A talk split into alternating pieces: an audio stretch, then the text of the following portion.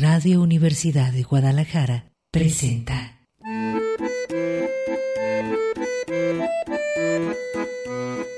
El acordeón. Pliegues bizantinos de la conversación. Con Manuel Falcón.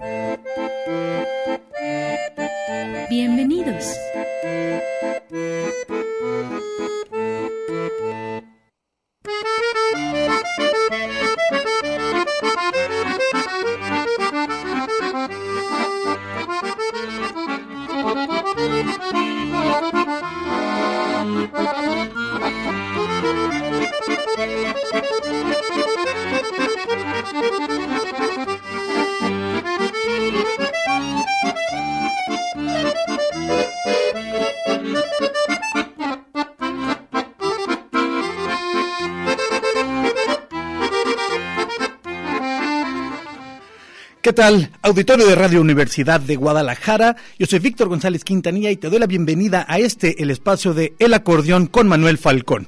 Estoy en estos micrófonos como todos los miércoles como acordeonista y colaborador semanal de Manuel Falcón quien te manda un saludo en este momento. No nos va a poder acompañar el día de hoy. Ha tenido que eh, moverse para atender a unos parientes. Me ha pedido que me apodere del micrófono y yo con mucho gusto voy a hacer lo propio. En este programa, como todas las semanas, vamos a hacer un análisis crítico de la realidad en la que vivimos y por supuesto que vamos a centrarnos, y digo por supuesto porque es el tema, vamos a centrarnos en la emergencia mundial por esta pandemia y por los riesgos del COVID-19.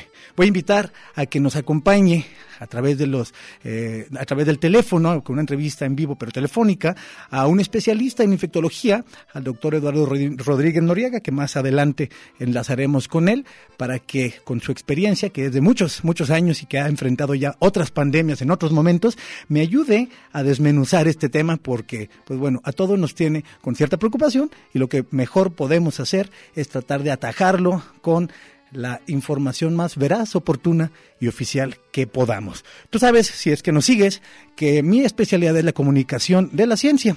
Y la comunicación de la ciencia tiene una subespecialidad que es la comunicación del riesgo. Hay un método para hacer comunicación de la ciencia. Eh, yo tengo mi método propio. Yo hago una referenciación precisa, detallada y respetuosa de las fuentes que utilizo. Las fuentes son importantísimas y más en este momento. ¿A quién le creemos? en dónde ponemos nuestra confianza. Y yo te voy a decir que hay algo que no falla y que es tenerlo como brújula. Es, buena idea tenerlo como brújula. La evidencia. La evidencia es la diferencia. Y la evidencia es lo que usa la ciencia para ir poco a poco encontrando el camino hacia lo más cercano que podamos encontrar a la eh, realidad. La realidad, por ejemplo, a la que nos enfrentamos hoy es que hay una eh, contingencia, una emergencia porque eh, hay un nuevo virus, un, un virus que se identificó a finales de 2019 y cuya eh, eh, alta tasa de contagio ha preocupado al mundo entero. En este momento, y, regresando a, la idea de que la fuente es lo importante, en este momento más que nunca hay que centrarnos en las fuentes oficiales de más alto nivel. ¿Cuáles son? Porque muchas veces digo, hay que irnos a las fuentes oficiales. Bueno, ¿cuáles son? La fuente oficial más importante que hay en el momento, eh, que agrupa a los expertos nacionales de muchos países en un organismo multinacional es la Organización Mundial de la Salud. Y de ahí para abajo, bueno, los eh, gobiernos de cada país, las universidades y otros expertos eh, temáticos en el tema, en, los temas que se están abordando. Así que bueno, yo, yo lo que lo que te ofrezco y lo que te garantizo es que la información que te comparto eh, ha sido pasada por este método, el método de ver si la fuente es confiable. No es infalible el método, pero es el mejor que tenemos.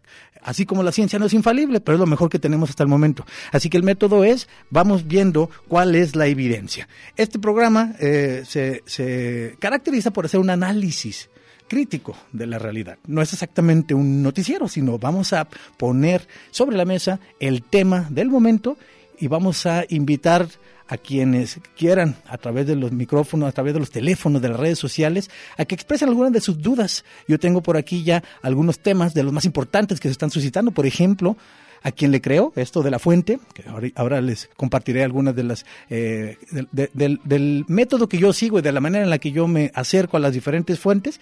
Eh, ¿Qué hago en este momento? ¿A quién le, le creo primero al gobierno? Le, creo a, los especialistas? Bueno, cuando hay diferencia entre ellos también hay que tener una brújula. Eh, y aparte, hay muchos mitos alrededor de esto del, virus, si, hay, si ya hay vacuna o no, qué es efectivo, cuál es el tratamiento. Todo esto sea, se vuelve mucho más relevante cuando además está el componente del temor. Y esto es algo muy interesante que hay que analizar. ¿Por qué hay tanto temor al COVID-19? Cuando, y esto es, es, verdad, cuando alguien te dice, pero se muere más gente de dengue, es más peligroso la influenza. Bueno, es verdad, de influenza mueren 200 a 500 mil personas al año y no le tenemos tanto miedo. ¿Cuál es la diferencia? Vamos a tratar de analizar eso en el programa de hoy. Voy a tratar de alcanzar aquí a poner algunos de estos temas sobre la mesa porque son muchos, a todos nos tienen preocupados, pero también ocupados. Y Radio Universidad sigue, sigue transmitiendo en vivo, sigue eh, cumpliendo su función, bueno, informativa, su información, su, función social de poner a través de estas ondas gercianas o de la, del contacto a través de Internet la información oportuna que se genera tanto en la máxima casa de estudios de Jalisco, la Universidad de Guadalajara, como las diferentes relaciones que tiene la universidad y que tenemos nosotros los comunicadores y que usamos este micrófono para contactarnos contigo. Así que, como siempre, está abierta la comunicación a partir de este momento. Si tienes alguna queja, duda, comentario, sugerencia, pregunta. Pregunta también puedes hacerla a través de bueno, los teléfonos en cabina, sí tenemos todavía. Aquí está Fabián Cáceres al pie del cañón, al teléfono y en las redes sociales, las dos cosas a la vez, con su tapaboca, con el gel antibacterial, con todas las medidas de seguridad. Me, me, pidieron pasar a tomarme la temperatura al llegar. Traigo yo mi desinfectante, gel antibacterial en todas partes. Solamente salí de mi casa para venir a estar al aire hoy. Llevo varios días en eh, cuarentena voluntaria, puesto que puedo trabajar desde casa.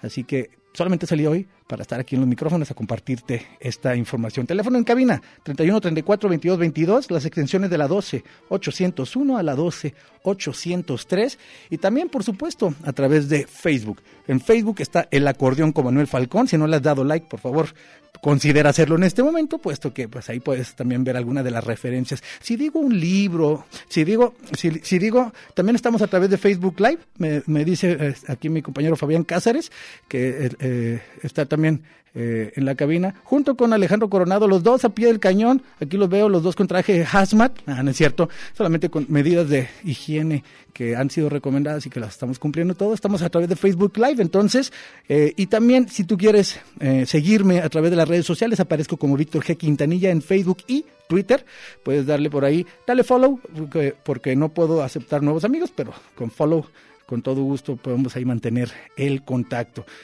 el contacto significa también que si en estos micrófonos digo algo que no alcanzaste a captar, algún libro, alguna sugerencia, alguna recomendación, alguna duda, a través de las redes sociales lo podemos ampliar más adelante. Eh, ¿Cómo lo estás viviendo tú? Ahora aquí en México que estamos a punto de entrar en cuarentena, ¿cuáles son tus eh, dudas, tus temores acerca de lo que tenemos que hacer, o cuáles son tus sugerencias de cómo podemos organizarnos, porque ante este y cualquier problema que enfrentemos la especie humana, las mejores armas que tenemos son pensar y trabajar juntos.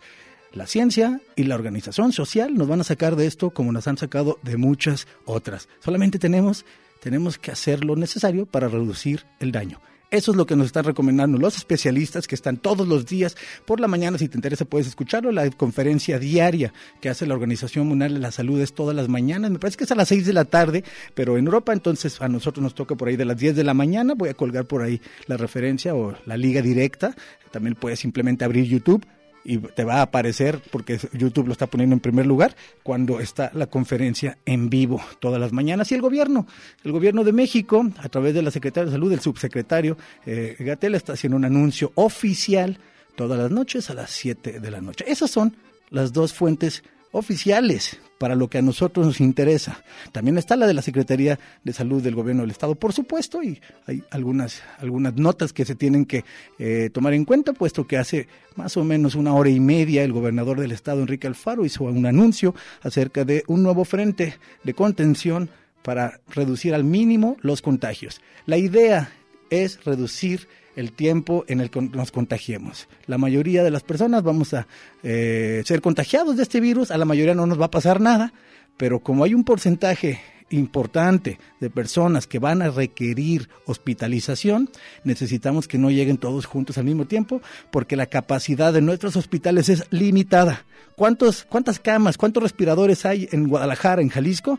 Vamos a preguntarle más adelante a un especialista que además trabaja en el Hospital Civil de Guadalajara, que ha sido decano de infectólogos por muchos años, el doctor Eduardo Rodríguez Noriega, es quien elegido para eh, hacerle algunas preguntas en el poquito tiempo que tiene, porque imagínense cómo estarán ocupados ahorita los médicos. También estaba eh, al, al, teléfono y estoy en contacto eh, con, con, una doctora que eh, nos va a apoyar a través de redes sociales en cuanto sea posible, la doctora Mari Berrospe, que ella es, está en un hospital también del IMSS de infectología, están en este momento en capacitación constante los doctores para estar listos para la contingencia. Así que repito, a través de las líneas telefónicas, a través de las redes sociales, estamos abiertos a, como siempre, escuchar el lado de del tuyo, el lado de, de, los radioescuchas de nuestro programa, que bueno, siempre esto tratamos de que sea un diálogo y no se trata de repartir información, sino se trata de entre juntos desarrollar el tema y disipar dudas. Vamos a ir a un pequeño corte y regresamos para entrar de lleno al tema del COVID-19.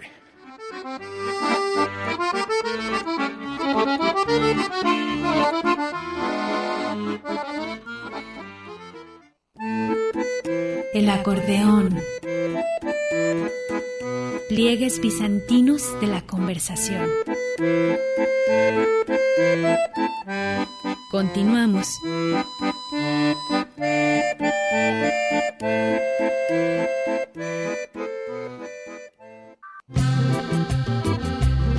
El acordeón.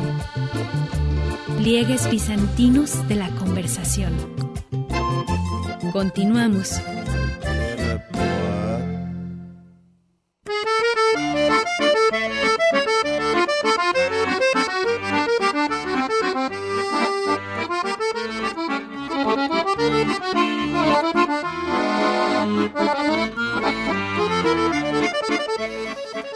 Continuamos aquí en el acordeón sin Manuel Falcón. Soy Víctor González Quintanilla, comunicador de ciencia. Estoy aquí al aire en Radio Universidad aunque está la contingencia y las actividades administrativas tanto de la universidad como de esta estación de radio han disminuido a un mínimo, todavía seguimos al aire y continuaremos al aire llevando la información y el análisis, puesto que este programa se trata más de análisis, no es exactamente un noticiero, es más para analizar los temas como están llegando. Y bueno, al principio, en cuanto abrí el programa, mencioné que lo importante es la fuente, siempre lo es, siempre. Cuando te digan algo, lo primero que tienes que preguntarte, antes, antes de si es cierto lo que te dijeron, es quién lo dice y de dónde viene su información.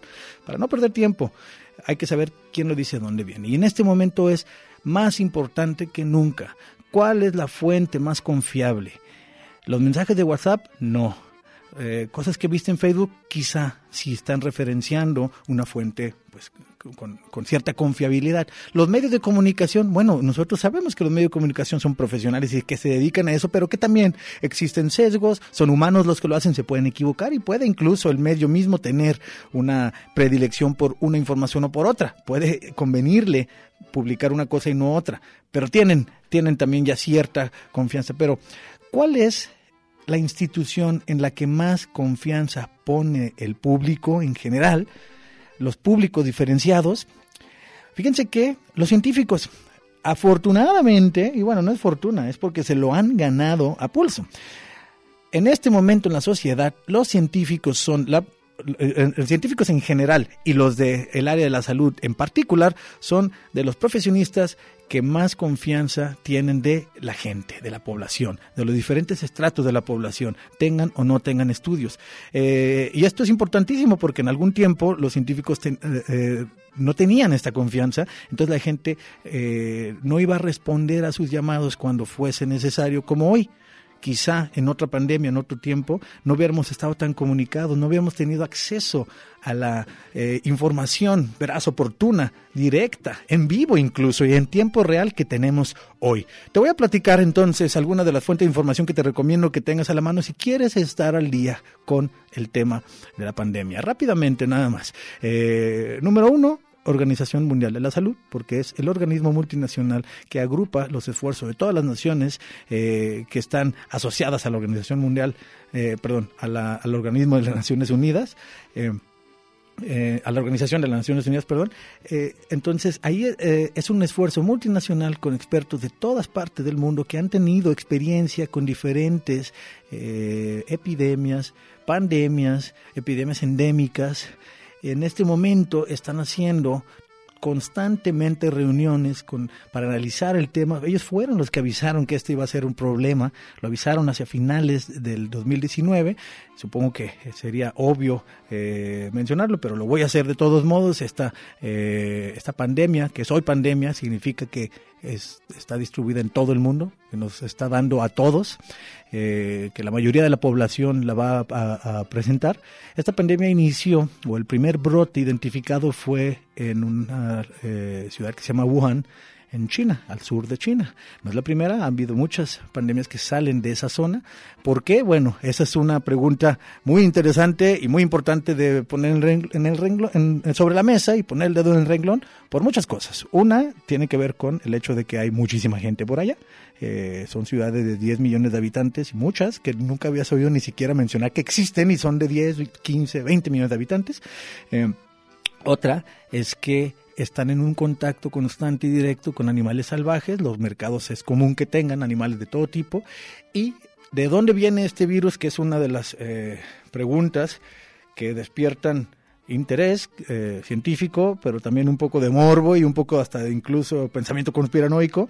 Eh, bueno, ¿de dónde viene? Son enfermedades zoóticas, es decir, que estaban, vivían en un animal y en algún momento, gracias a una mutación que tuvieron o por el simple hecho de una exposición prolongada con estos animales, se brincaron a un humano y después de ahí ese humano contactó, contagió a otro humano y así se fue.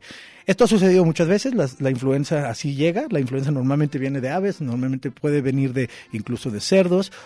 En este caso, este virus eh, ya había sido identificado, o por lo menos su genoma ya había sido rastreado y mapeado en murciélagos, pero no estamos seguros que solamente eh, este, en murciélagos, puede estar también en otros animales como serpientes o pangolines. Teniendo estos animales vivos en mercados o por el hecho de devastar las zonas en donde viven, nosotros nos exponemos nosotros mismos a estos, a estos eh, virus, estos microorganismos, y es el momento en el que hay un contagio a un humano y si ese humano se lo contagia a alguien más, pues bueno, empieza un contagio. Eh, primero fue endémico solamente en la región de Wuhan, pero para cuando lo quisieron contener fue demasiado tarde y ya se había eh, ampliado el contagio.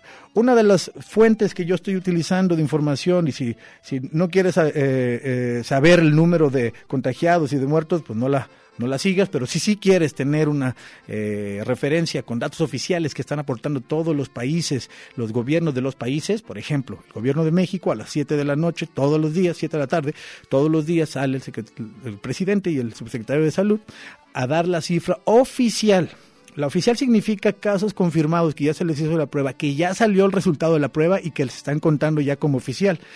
En este momento en México la cifra oficial es de 93 casos confirmados.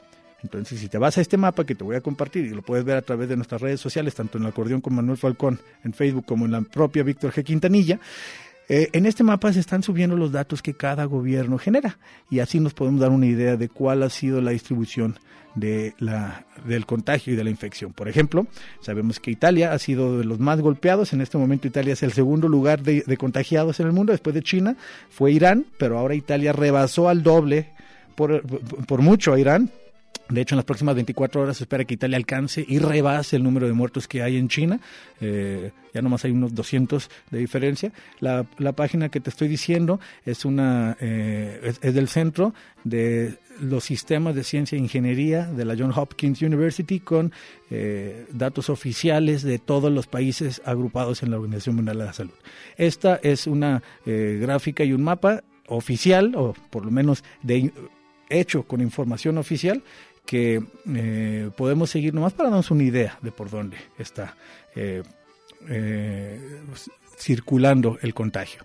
Ahora, la, Organización Mundial de la Salud está dando advertencias y recomendaciones constantemente a los gobiernos y los gobiernos están en la medida de sus posibilidades e intereses y, y, y, y como, como, dice el, el director general de la Organización Mundial de Salud de su voluntad política, los gobiernos están aplicando estas medidas, puesto que no es tan fácil como solamente cerrar las fronteras y, cancelar los vuelos inmediatamente, el golpe a la economía puede ser hasta peor que el golpe a la salud, si se cierra si se cierran las fronteras, si se paran los vuelos, muchas personas simplemente van a quedar varadas, puede, puede haber eh, el corte de flujo de suministros y pues bueno, el golpe a los negocios y a las diferentes maneras de eh, fluir de la economía sería tan fuerte que muy probablemente sea peor y el número de muertes sea más alto que con la epidemia misma. Entonces se tiene que hacer escalonado y se tiene que hacer en el momento preciso. La analogía o la metáfora incluso que, que más me gusta para esto es el paracaídas hay que abrir el paracaídas en el momento preciso. No lo puedes abrir en cuanto saliste del avión porque a lo mejor incluso hasta te pegas con el avión. No lo puedes abrir hasta que estás por pegar en el suelo porque ya sería demasiado tarde. Hay un momento, hay una ventana de oportunidad y en esa ventana de oportunidad tienen que responder las naciones con las medidas que se recomiendan desde el organismo multinacional que es la OMS. Esa ventana de oportunidad para nosotros se está abriendo y en este momento estamos empezando a adoptar medidas diferenciadas, puesto que no ha habido el liderazgo como para que se determine desde la presidencia que se cancelen, por ejemplo, eventos masivos. Todavía hay algunos que se llevaron y todos sabemos que el Vive Latino con 40 mil personas tuvo todavía lugar el fin de semana pasado. Eh, había personas con, con, con, con, temperatura que midieron a la entrada. 40 mil personas es muy alta la probabilidad de que hubiera una persona con, con, asintomática eh, contagiada ya, pero hasta el momento no ha habido un brote. ¿Qué sigue? Bueno, el brote comunitario significa que después de estos 93 casos, que son todos casos importados, es decir, personas que viajaron a otro país y cuando regresaron estaban contagiados, cuando estas personas, eh, al llegar a México y sin tener síntomas, circularon por la población, pudieron haber contagiado más personas. Pero solamente, eh, pero todavía no tienen síntomas. Este es uno de los problemas más graves de esta, de esta, eh, de esta pandemia o precisamente de esta enfermedad provocada por el virus o el coronavirus SARS-CoV-2 una de las, de, las cosas que lo hacen, uno de los aspectos que lo hacen más peligroso es que puedes tenerlo y no haberte dado cuenta y continuar con tu vida normal. Y para entonces estás haciendo un contagiadero. Ese es el problema. Puede ser portador asintomático del virus por 10 días, lo que significa que vas a estar en contacto con muchas personas y eh, eso ha hecho que se disperse pues prácticamente por todo el mundo. Por eso es una pandemia. Ese es el problema. En otros casos, por ejemplo, con el, eh, ébola, como es tan eh, alto el grado de mortalidad y son tan evidentes y rápidos los síntomas, entonces las personas no alcanzan a llegar tan lejos inmediatamente se sienten mal y ahí se queda contenido en una región geográfica mucho más eh, eh, limitada. Eh, afortunadamente eso hace que podamos responder y que podamos contenerla. En el caso del, del COVID-19 no, portadores asintomáticos han estado viajando por el mundo y además hay que recordarlo, están volando en este momento cientos, bueno, de hecho miles de aviones, incluso con las restricciones hacia todas partes del mundo. Un modelo matemático hecho por eh, investigadores de la UNAM nos dice que nomás por los puros vuelos que estaban volando normal a México se espera que llegue y que empiece el brote comunitario entre el 20 y el 30 de marzo. Esta es la información. Ahora vamos a hacer un poquito de análisis, pero primero vamos a un breve corte eh, informativo y regresamos aquí en el acordeón sin Manuel Falcón.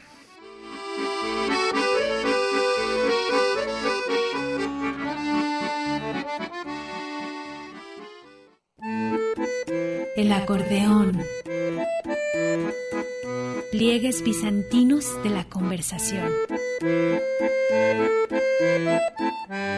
Continuamos.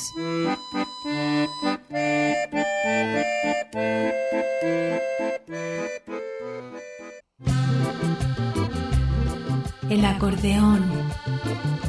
Pliegues bizantinos de la conversación. Continuamos.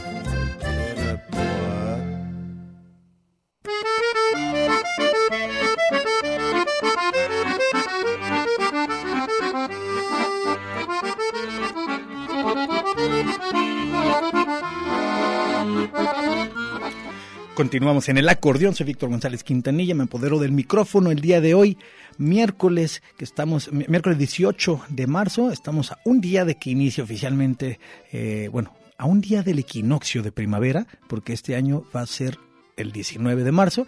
Eh, también estamos a punto de iniciar el tiempo en el que tenemos que el que llamamos el tiempo de estiaje, que tenemos que empezar a cuidar más nuestros bosques, porque esperamos que no sea como el año pasado, un año con muchos incendios. Y esto me lleva a apuntar una, una de las cosas positivas, que son unos efectos secundarios inesperados de las cuarentenas, es que la contaminación se ha reducido en muchas partes del mundo. Por ejemplo, en la zona de Wuhan, en China, en la zona del norte de Italia, que es una zona muy industrial y que en este momento está en cuarentena total, se han reducido. Todos hemos visto cómo los canales de Venecia se han limpiado y regresaron los delfines, los, los, cisnes y se ven los peces, está cristalina el agua. Bueno, pues ayer anunció, perdón, antier anunció el gobierno del estado a través del Secretaría de Medio Ambiente y Desarrollo Territorial, la CEMADET, eh, que tanto los parques urbanos, como el Colombo, el Metropolitano, todos los parques urbanos, como las áreas naturales protegidas, incluido el bosque de la primavera, quedarán cerrados al acceso público para eh, atender las recomendaciones de no reunión, de distanciamiento social, que vienen ahora que estaremos en cuarentena, lo que significa que veremos muy probablemente una reducción en los incendios por lo menos durante el tiempo que dure la cuarentena. Eh, hace dos horas el gobernador del estado de Jalisco dio a conocer una información eh, preocupante, puesto que avisa de un nuevo frente de contención de contagios que tiene que ver con los dos primeros, no, no, no los dos, perdón, los, eh, los primeros identificados contagiados con coronavirus en otros países, algunos de ellos estaban en el mismo vuelo que muchos jaliscienses, eh, en la misma zona que se llama Vail, allá en, en, Denver, que es una zona para esquiar, una zona de vacaciones, y hubo 400 jaliscienses compartiendo espacios y compartiendo vuelo con estas personas y el gobernador Jalisco tuvo que hacer un video y salir en sus redes sociales a informar y pedir a los medios de comunicación que lo repliquen, que las personas que hayan ido a Vail en esos días, que tengan cuidado y que por favor atiendan las recomendaciones de quedarse en casa y de llamar si tienen síntomas, puesto que hubo muchos confirmados contagiados en esos mismos vuelos y en esa misma, en esa misma zona. Y esto me, nos eh, indica y nos lleva a la primera gran pregunta, ¿qué hago en caso de presentar síntomas? Lo primero que hay que hacer es no ir al hospital. En el hospital no te hacen la prueba, en el hospital solamente te van a atender si fuera absolutamente necesario que vayas y solamente vas a ponerte en riesgo a ti y en riesgo de contagio a todos los demás en el camino. Si tienes los primeros síntomas, que son primero eh, eh, síntomas respiratorios leves pero inmediatamente fiebre alta y tos seca, entonces tienes, tienes que llamar al teléfono que está eh, recomendando la Secretaría de Salud. Algunas personas hicieron la llamada a este teléfono, yo conozco a alguien personalmente que hizo la llamada y se tardaron días en resolver, eh, pero al final me cuenta sí resolvieron. Así que el número que están dando ahora ya el gobierno del Estado y la Secretaría de Salud están anunciando que son muchos más eh, personas, son muchas más personas que son 10 líneas más las que estarán disponibles. Ahora vamos a subir el, el, número a las redes sociales y se los voy a pasar, nada más lo estoy aquí buscando. Eh, es un número al que vas a llamar para que en primer lugar te monitorean, rastrean eh, eh, eh, tus contactos para disminuir los contagios y de ser necesario se aplique, se aplique la, la, prueba. Este es un problema, no hay muchas pruebas, se están haciendo muy pocas pruebas y esa es una de las cosas que se están criticando. El número al que se tiene que marcar, al que tienes que marcar tú, si tienes síntomas o si piensas que alguien que tú conoces tiene síntomas y a lo mejor estás en riesgo tú o alguien de tu familia, es el 33 38 23 32 20. Lo repito, 33 38 23 32 20. Ahora mismo los pondremos ahí en nuestras redes sociales, lo puedes encontrar también en internet en muchos en muchos lugares, a dónde llamar. Bueno, ese ese es el número, una vez más, porque me preguntan aquí que cuál era 33 38 23 32 20. Este es el número que pone a disposición el gobierno para que nos contactemos. En unos minutos más voy a hacer unas preguntas al doctor Eduardo Rodríguez Noriega. Él es un infectólogo, un infectólogo de la Universidad de Guadalajara. Eh, que ha estado por muchos años al frente de algunos de los esfuerzos de infectología, estuvo también en, en, en, la pandemia de 2010, en el 2009 de influenza, así que ahí le podemos preguntar un poquito más a detalle algunas cosas. Y que tienes alguna pregunta, mándala, mándala a través de los eh, de los teléfonos 31 34 22 22, extensiones de la 12 801 a la 12 803 o a través de Facebook, el acordeón con Manuel Falcón o el mío propio, el, personal que abro para todos también, Víctor G. Quintanilla. Ahí puedes ponernos las preguntas que tengas y que las que sea posible se las podemos hacer al especialista que estará con nosotros. Un par de cosas que son importantes apuntar.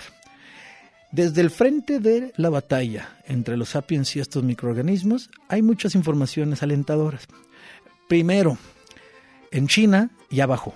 Esa es, yo creo que la primera y más importante.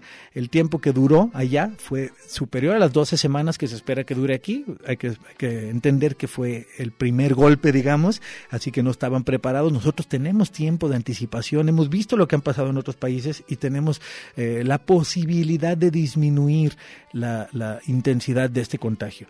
Eh, en China ya bajó, en China ya van tres días que tienen menos de 15 contagios nuevos y menos de 10 muertos. Así que es alentador saber que si tiene fin este problema, que la luz al final del túnel ya la identificamos y vamos a entonces aplicarlo, porque después Corea también tuvo eh, un episodio similar y Corea respondió bastante bien, su curva fue mucho menos pronunciada, es decir, el contagio no fue tan rápido y tan intenso como en China. Lamentablemente Irán e Italia no estaban preparados y ellos tuvieron una eh, tasa de contagio altísima. En este momento tanto Italia como España están completamente en lo que le llaman en inglés lockdown, que es una cuarentena total, hermética, nadie debe de salir, nadie debe de circular, solamente los servicios de salud o si alguien necesita salir a comprar comida y tiene que haber hasta un permiso especial. Algunos países están incluso poniendo militares en las calles, eh, como en Chile y también... Eh, en Rusia hay, hay multa y hay,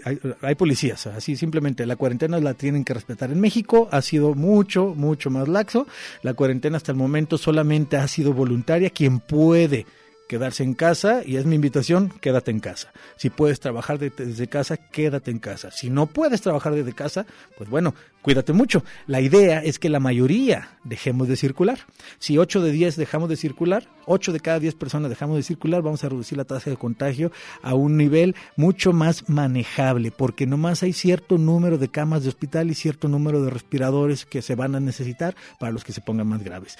Eh, todavía sabemos que las personas mayores de 60 son las que están más susceptibles, pero en este momento en las unidades de terapia intensiva en Francia, la mitad de las personas que están en esas unidades son menores menores de 60. Así que no estamos exentos los que somos menores de 60. Lo que sí es que eh, la mediana es de 44 años. Yo estoy exactamente en esa edad.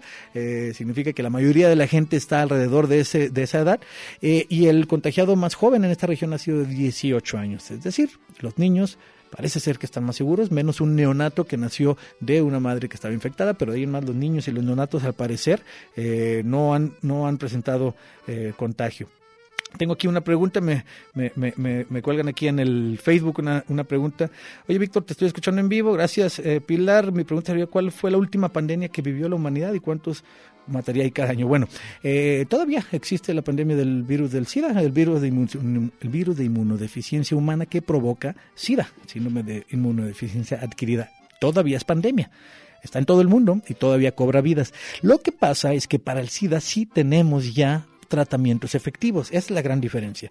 La combinación de antirretrovirales, que son tres diferentes que se tienen que administrar, han probado una eficacia casi total. No curan, pero manejan hasta un punto en el que pareciera que no estuviera infectada la persona. Lo malo es que si dejan de tomarlos, regresa. Pero en el caso del SIDA ya hay un tratamiento efectivo, no hay vacuna, pero se están poniendo a prueba. Y ya hay dos curados con una terapia a partir de células madres. Dos curados ha habido en esa pandemia. ¿Cuál fue otra pandemia reciente? Bueno, eh, en 2009 tuvimos la influenza. ¿No se acuerdan que los que tenemos la edad suficiente para acordarnos? México fue el epicentro. Nos organizamos, hicimos cuarentena y salimos adelante de esas. Entonces ha habido muchas pandemias. Eh, eh, son famosas las de influenza sobre todo, pero esas son algunas de las que vienen a mi mente en este momento. Pero vamos a preguntarle a un especialista más adelante. Si me lo permiten, voy a ir un corte para preparar la llamada y regresando hacemos algunas preguntas, porque a mí me gusta preguntarle al que sabe y este especialista al que estamos contactando, pues bueno, es una de las personas que más experiencia tiene en el campo. Vamos a un corte y regresamos con esta llamada.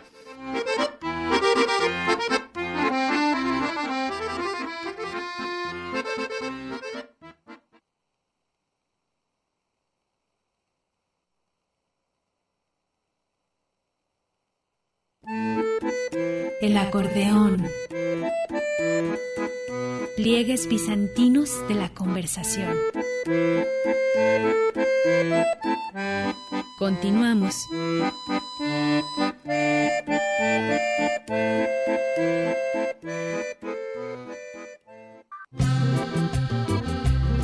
El acordeón. Pliegues bizantinos de la conversación. Continuamos.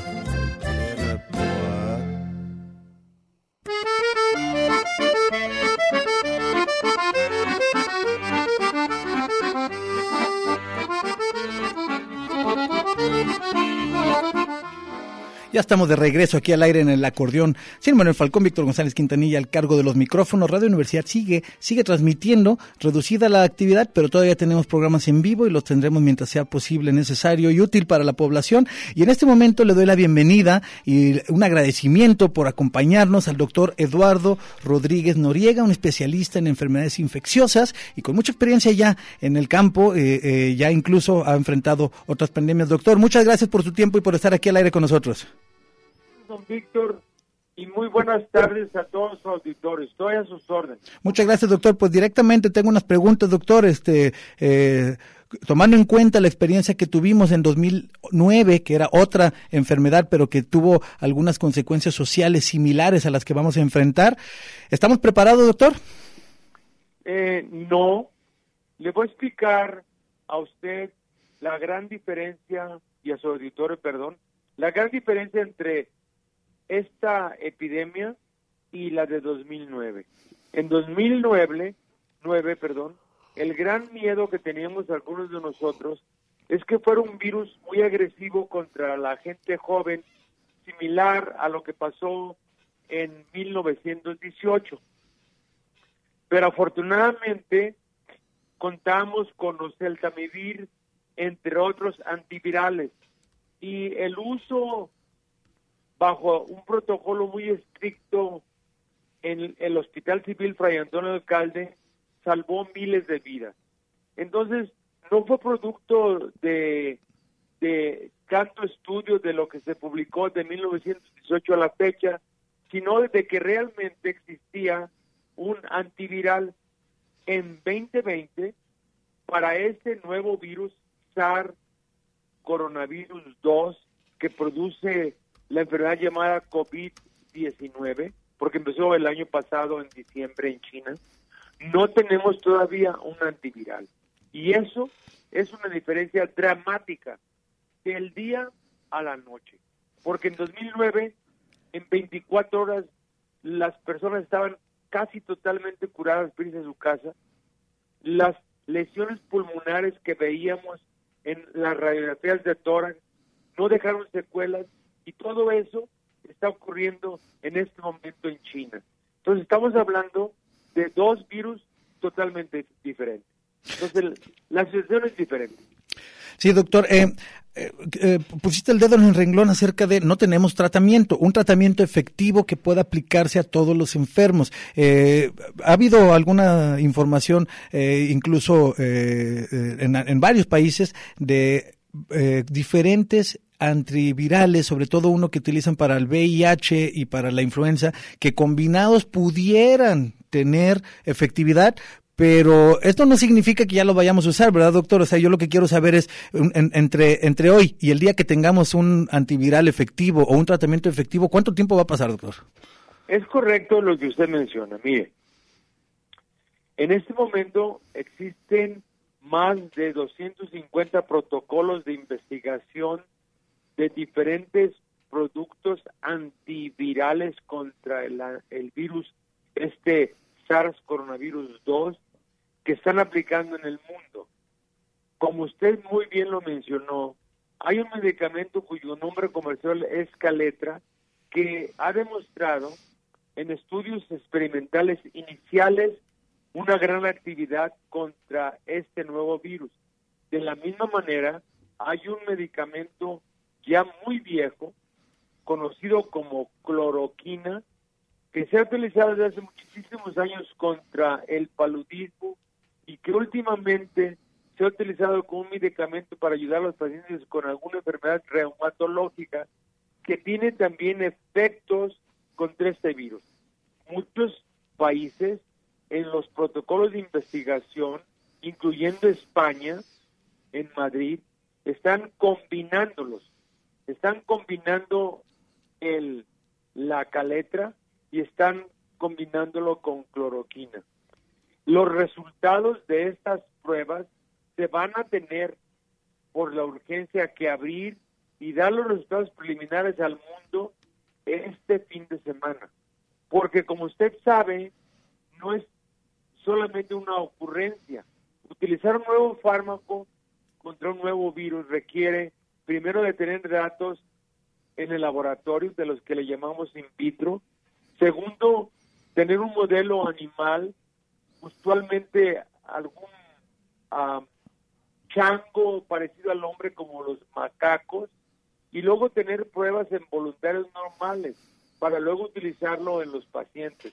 Entonces es un proceso muy largo que se está cortando dramáticamente por la urgencia y el, la catástrofe que algunos países como Italia y España están sufriendo en este momento. Entonces, el fin de semana, para la próxima semana, tendremos datos de qué sí sirvió. Eh, doctor, y en cuanto a las vacunas, puesto que ya se ha eh, especulado un poco y de hecho hay información ya oficial de que van a iniciar protocolos. Ayer en Seattle inició el, primer protocolo. En Estados Unidos hay un protocolo también en, en China. Eh, nomás para darnos una idea, el hecho de que inicie un protocolo significa que se está poniendo a prueba. ¿Cuánto tiempo puede pasar de ahí a que se empiece a distribuir una vacuna? De nueva cuenta tiene usted razón. Las vacunas ahora son mucho más difíciles de probar en voluntarios normales y en, y en enfermos o personas susceptibles a la enfermedad que se trata de prevenir, porque una vacuna puede tener efectos indeseables que pueden ser permanentes, a diferencia de que si usted toma un antibiótico y tiene efectos indeseables al no tomar la segunda dosis, usualmente en 24 horas usted ya eliminó todo ese medicamento. Entonces es un poquitito más complicado el buscar la seguridad de la vacuna. Pero como usted lo dijo, en China, en Estados Unidos, en Alemania, existen ya vacunas en las primeras fases. Como usted lo mencionó, ya hubo la aplicación de la primera en Estados Unidos que es una vacuna que está produciendo producida por una compañía semi-privada apoyada por los Institutos Nacionales de Salud norteamericanos. En, los, en China todo es diferente, como ustedes lo saben, en relación a la investigación, porque es el gobierno. Y en Alemania es una vacuna muy, muy interesante, porque hace unos cuatro o cinco días hubo un escándalo mundial, porque dicen los los que son los dueños, los que trabajan ah, en este pequeño laboratorio con esta vacuna que parece que es muy buena, que hubo una oferta de Estados Unidos casi casi de un cheque blanco ofreciendo, ofreciéndoles más de un billón de dólares para que se la llevaran a Estados Unidos. Y eso no ocurrió porque el Merkel, entre otros, comentaron que eso no iba a ocurrir. Las vacunas, por lo tanto, son un poquitito diferentes, pero usted tiene razón. De todas maneras, las gentes que saben de vacunas probablemente nos den datos de la seguridad y utilidad, la eficacia de las vacunas en tres meses. Estamos hablando de abril, mayo, principios de junio. Evidentemente, para algunos países como Italia, esta espera puede ser catastrófica. Nosotros en México no tenemos todavía, por lo menos no lo que se publica en la prensa, no tenemos todavía brotes, mucha gente que adquirió la enfermedad de contactos asintomáticos en la comunidad. Hay un caso que usted lo sabe, que es eh, realmente, realmente, ¿qué le diré? muy difícil Parece que 400 personas se fueron a esquiar en nieve a Vail, en Colorado. Cuando regresaron, muchas de esas personas venían con síntomas porque convivieron con italianos. Y luego llegaron aquí y el gobernador hace, unos, hace unas horas hace un llamado a todos estos 400 individuos de que tengan cuarentena obligatoria para vigilarlos con pruebas y con vigilancia de los síntomas, pero en cuarentena. Entonces llegamos a la gran, la gran pregunta. ¿Es México un país que puede arriesgar el no tener movilidad, el no ir a casinos, a bares, a restaurantes, el no salir a los tianguis, el quedarse encerrado esperando que el día ya se puede uno salir, lo mismo que está ocurriendo en China o en San Diego donde hay toque de queda y el ejército lo manda a su casa, o en China donde si usted no tiene un programa en su teléfono que le da la señal verde no puede viajar. Yo no sé qué va a pasar en México, pero el gobernador, por lo que yo vi hace unos momentos en la televisión, sí está extraordinariamente preocupado de todo este grupo de 400 personas. Sí, sí, sí, claro, puesto que quizás están asintomáticos. Doctor, como siempre en radio el tiempo se nos está agotando. Tengo muchas preguntas para ti, pero voy a alcanzar a hacerte quizá una, una más, doctor. Eh, la Organización Mundial de la Salud apunta que se necesitan hacer más pruebas, pruebas, pruebas. ¿Estamos haciendo suficientes pruebas, doctor? No. El día de hoy vi algo yo extraordinario en la televisión. Un un señor le llamaron, creo que es el doctor López Gatel, dijo en Red Nacional que las pruebas no sirven de nada. Eso es algo trágico para nuestro país. Algo trágico. es trágico. Estados Unidos fue una fue, fue una crítica tremenda al gobierno de Trump porque la primera vacuna no sirvió y no hay vacunas, perdón, me equivoqué. La primera prueba. La primera prueba, sí, sí. Pero ya, ya salió, ya salió anunciando un programa de, vacuna, de, pruebas a nivel de todo el país de más de un millón de pruebas que se van a aplicar, incluso, incluso como drive-thru. Imagínense lo que pasa ahora en Corea del Sur, en Taiwán o en Singapur usted puede ir en su coche y le toman la prueba. Y, la hacen ya como un drive-thru. 14 mil pruebas al día estamos haciendo en, Corea, según entiendo, y es la única manera. Doctor, se me está acabando el tiempo. Los chinos, los norteamericanos, no saben de que la prueba no sirve, como dijo López Gatel. Dios mío, realmente, realmente, la gente no debería tener permiso de hablar cuando al hablar pone en peligro a la población. Doctor, ya, ya, para terminar, que se, me acaba el tiempo, Doc, discúlpame, pero una última, una última pregunta. Eh, muchos estamos recomendando de ser posible quedarse en casa.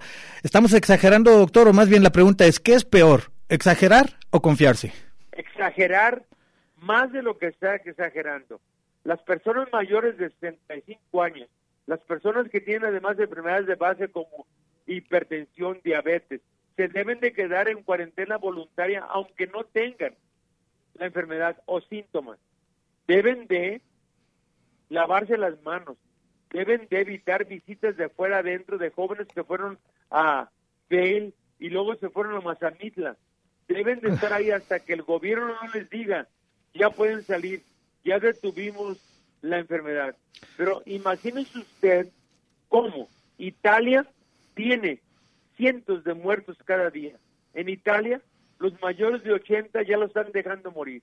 Se van a ir bajando poco a poco porque ya no saben qué hacer en los hospitales. Sí, ya está rebasada nuestra capacidad, y, digo, la capacidad en Italia, y están a punto de rebasar el número de muertos que, que, hubo, que hubo en China. Guadalajara, Jalisco, México, tiene cientos de infectólogos, epidemiólogos, matemáticos, gente muy preparada para aconsejarle a el gobierno federal lo equivocado que están en sus, en sus comunicados. Pero me parece asombroso que solamente usted y comunicadores como usted en este programa estén dando la alarma, como personas como usted que son comunicadores saben más sobre la prueba para ese nuevo virus que está matando a miles de gente en el mundo en este momento, ¿cómo el responsable de la enfermedad federal el señor López Gatel dice que no sirve de nada la prueba.